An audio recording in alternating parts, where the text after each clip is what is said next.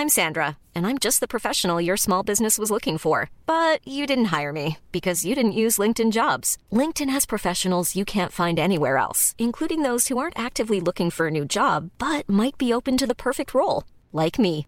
In a given month, over 70% of LinkedIn users don't visit other leading job sites. So if you're not looking on LinkedIn, you'll miss out on great candidates like Sandra. Start hiring professionals like a professional. Post your free job on linkedin.com/people today. Vox Polony.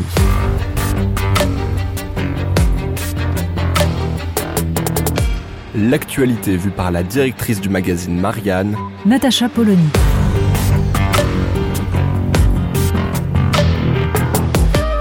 Vox Polony.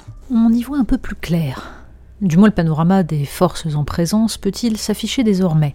Et les Français peuvent-ils se dire que c'est bien parmi ceux-là qu'il leur faudra choisir un président? Certes, Emmanuel Macron n'est toujours pas officiellement candidat et ne le sera pas avant quelques mois, pas avant d'avoir pu profiter pleinement de la présidence française de l'Union européenne pour se placer au-dessus de la mêlée. Mais pour le reste. Voilà donc ce pays que l'on sent osciller sans cesse entre divers sentiments, diverses tentations, et qui va devoir jouer ce qui est désormais une comédie, celle du rassemblement car tel est bien l'un des principaux problèmes. Nul ne réécrit l'histoire au point de s'imaginer que l'élection du général de Gaulle ou celle de François Mitterrand avait effacé les oppositions idéologiques et les haines partisanes. Le mythe du président de tous les Français ne trompe personne. Mais chacun l'acceptait, parce qu'une chose était incontestable. L'homme élu était président de la France, et la France, elle, existait. Elle existait comme peuple, comme récit, comme perspective. Ce qui semble aujourd'hui vertigineux est l'explosion de ce récit commun, de cette invention collective continue de la France. La vidéo par laquelle Éric Zemmour a annoncé sa candidature se veut un récit qui parle aux sentiments intimes de ses potentiels électeurs. Le récit de 30 ou 40 ans de déni et de mensonges des élites, le récit du parcours idéologique de certains Français, passant par le constat solitaire, la colère, puis l'impression d'être montré du doigt parce qu'on n'adhère pas aux dogmes officiels de la mondialisation heureuse et de l'ouverture obligatoire. Sans surprise, Éric Zemmour y raconte ce remplacement de population qui est le cœur de son analyse. Les commentateurs aussitôt ont moqué le style grandiloquent, le pastiche de De Gaulle, les images nostalgiques des années 1970, immédiatement qualifiées de rance par des gens pour qui toute nostalgie est suspecte, toute image du, du passé entachée de détestation de l'autre. Et tel est bien ce que l'on peut reprocher à Éric Zemmour, d'avoir donné raison à tous ceux qui veulent criminaliser l'amour des Français pour leur patrimoine et l'envie qu'ils ont de perpétuer ce qu'ils sont. La baisse d'Éric Zemmour dans les sondages est certainement due à cette comédie assez ridicule et interminable de sa candidature annoncée et non officialisée. Elle est surtout due à cette idéologie profonde qui est la sienne, qui réveille les vieux souvenirs de la droite maurassienne, authentiquement réactionnaire et hostile aux Lumières.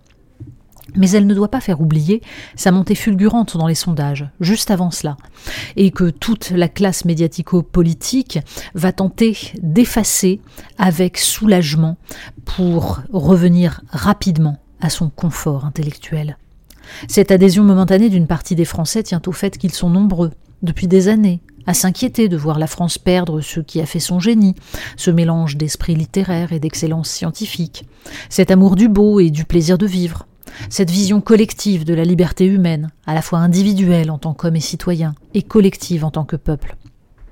Non, tout ce que dit Éric Zemmour n'est pas faux et scandaleux. Non, les Français qui ont pu lui trouver de l'intérêt ne sont pas tous d'ignobles fascistes, pas plus que ceux qui, depuis des années, votent Rassemblement national pour crier leur colère ou leur désespoir.